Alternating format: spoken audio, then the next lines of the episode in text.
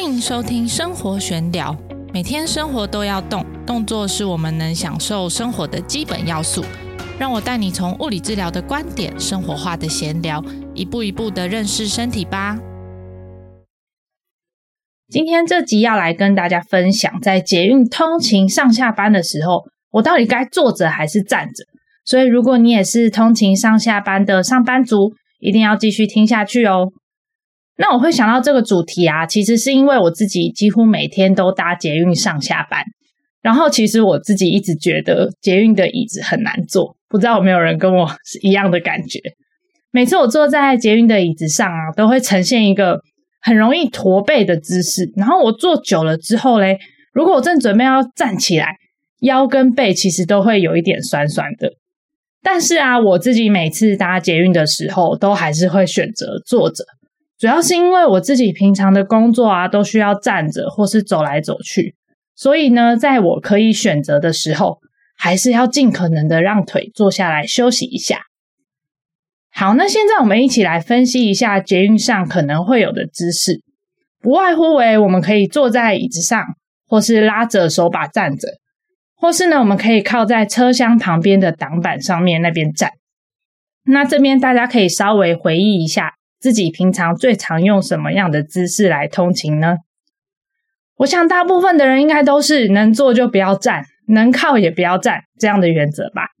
其实这些方式都不会让你不舒服的话，那你想要用什么姿势来通勤都是可以的哦。但是啊，我最常跟这个腰痛还有脚麻的个案说，如果他们要通勤搭捷运上下班的话，最好还是可以站着比较好。主要是因为这个座椅的弧度啊，其实会让你的腰椎更容易倾向于变成比较弯曲的状态。在弯曲的状态之下呢，腰部后侧的肌肉会被拉得很长。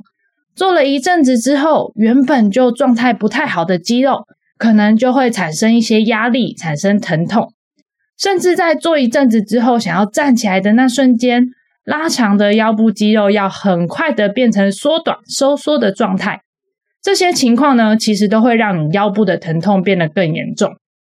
更何况通勤完还要坐着上八小时的班，可能呢会让腰部的疼痛更严重。所以，如果通勤的时候可以站一下，那就多站一下吧。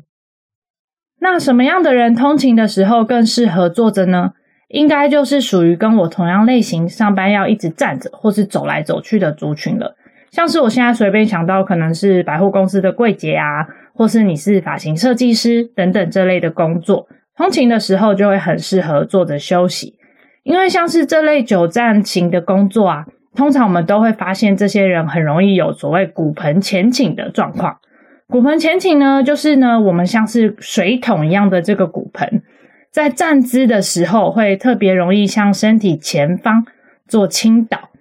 那这个时候呢，你可能就会看起来肚子比较凸，屁股看起来好像比较后翘。这样的姿势类型要注意的就是腰部的肌肉通常会被缩得很短，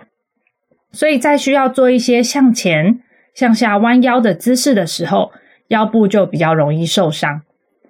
久站工作类型的人呢，在通勤的时候就很适合坐着，让自己已经缩短的腰部呢可以稍微拉长一下，而且呢也可以让自己的腿部休息一下。